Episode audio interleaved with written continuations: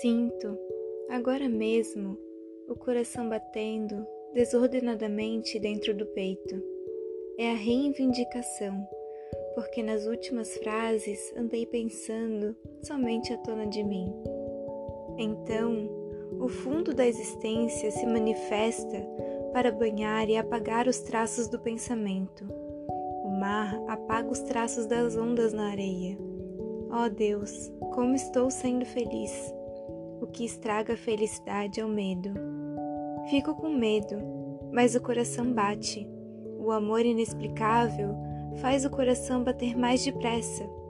A garantia única é que eu nasci. Tu és uma forma de ser eu, e eu uma forma de te ser. Eis os limites da minha possibilidade.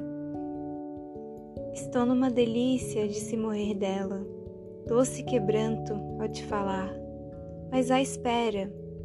A espera é sentir-me voraz em relação ao futuro. Um dia distante que me amavas. Finjo acreditar e vivo de ontem para hoje em amor alegre. Mas lembrar-se com saudade é como se despedir de novo. Nessa densa selva de palavras que me envolvem espessamente, o que sinto, penso e vivo e transforma tudo o que sou em alguma coisa minha, que no entanto fica inteiramente fora de mim. Fico me assistindo pensar. O que me pergunto é: quem em mim é que está fora até de pensar? Escrevo-te tudo isso, pois é um desafio que sou obrigada com humildade a aceitar. Sou assombrada pelos meus fantasmas, pelo que é mítico e fantástico. A vida é sobrenatural. E eu caminho em corda bamba até o limite do meu sonho. As vísceras torturadas pela voluptuosidade me guiam, fúria dos impulsos.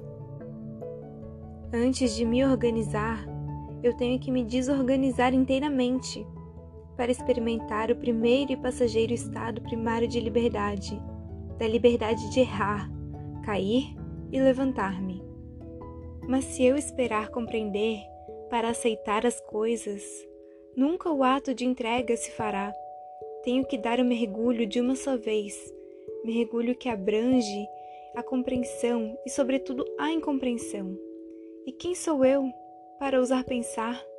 Deva entregar-me. Como se faz? Sei, porém, que só andando é que se sabe andar. E, milagre, se anda. Trecho de Água Viva, de Clarice Lispector.